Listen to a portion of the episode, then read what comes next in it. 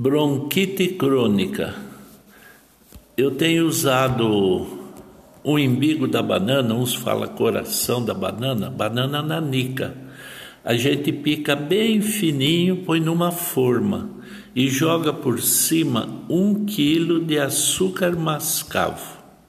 Mistura bem ali e liga o forno. Quando o forno está bem quente, a gente põe essa forma Normalmente é em torno de 10 minutos o açúcar derrete. Não pode deixar mais, porque senão endurece vira rapadura, né?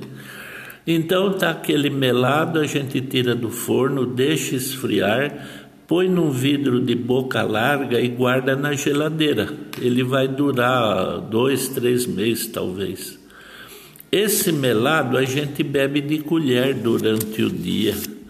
Quando uma pessoa tem bronquite crônica, falta de ar, chiadeira, catarro, secreção, pneumonia, eu tenho usado até em pessoas com enfisema pulmonar. O resultado é extraordinário. É um tratamento assim gostoso de beber, não tem efeito nenhum colateral, apenas que quem tem diabetes, como tem açúcar, tem que ser evitado tosse comprida, coqueluche, tudo isso daí. Agora, se é uma tosse comum, simples, uma gripe, um resfriado, é só ferver alho com orégano. Ele tira a tosse sem complicação. Agora, quando é uma bronquite crônica, aí é esse o tratamento indicado. Deus ajude vocês, viu?